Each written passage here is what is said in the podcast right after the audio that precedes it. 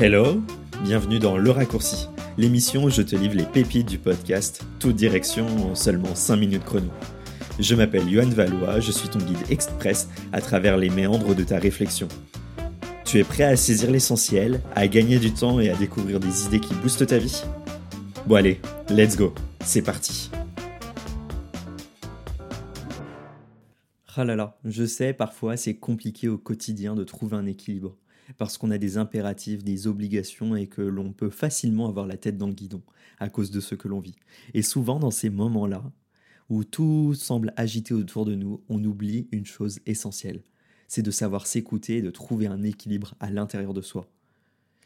Et je sais, c'est normal, on culpabilise, on se dit que on aurait pu s'écouter un petit peu plus auparavant, mais il n'y a pas du tout à culpabiliser de ça. C'est humain et c'est tout à fait normal, parce qu'on a la tête dans le guidon et que l'on doit faire face avec les imprévus qui se passent devant nous. Mais tu sais quoi, on peut vraiment sortir de cette galère. On a le droit de pouvoir s'écouter, et cela passe par des petites habitudes à mettre en place au quotidien.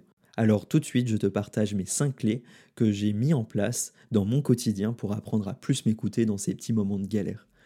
Déjà, la première chose, c'est de me prioriser c'est de revenir à l'intérieur de moi, de revenir prendre sens dans OK, là, tout de suite, comment je me sens? Comment je me sens face à la situation qui se déroule devant moi? Est-ce que je me sens fatigué, agité, irrité, frustré? Bref, à ce moment-là, je vais poser une question. C'est de quoi j'ai besoin face à cette situation? Est-ce que j'ai besoin de repos? Est-ce que j'ai besoin de plus d'attention? Est-ce que j'ai besoin d'un moment de gratitude?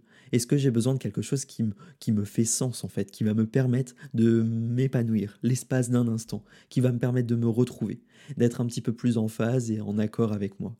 Grâce à ça, je vais pouvoir aller activer une deuxième clé qui va être tout simplement d'être plus slow, d'être plus lent dans ce que je fais, de favoriser la qualité à la quantité et ça, je vais pouvoir vraiment le mettre en place grâce à une chose.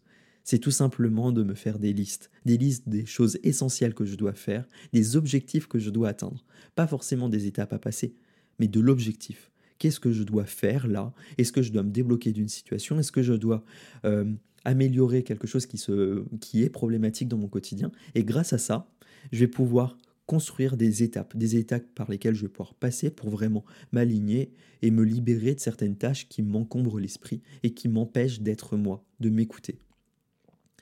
Et grâce à cela, d'avoir déchargé mentalement tout ce qu'il se passait, je peux aller activer une troisième clé, qui est tout simplement d'aller agir sur mon esprit.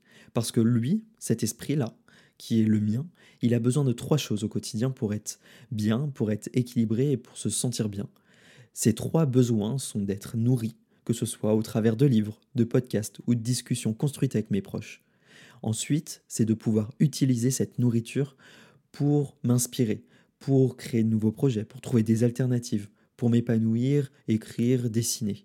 Bref, ce sont les deux choses essentielles, c'est de le nourrir et de l'utiliser. Mais pour que mon cerveau puisse fonctionner tranquillement et continuellement, il a besoin d'une troisième chose, c'est d'avoir des temps de calme, des endroits et des moments où je n'ai pas à réfléchir, où je n'ai pas à m'agiter mentalement. Cela peut passer par de la marche, de la méditation, des activités passionnantes, que ce soit de la poterie, du crochet, de la cuisine, peu importe. Ça me décharge mentalement et ça me permet de revenir à moi.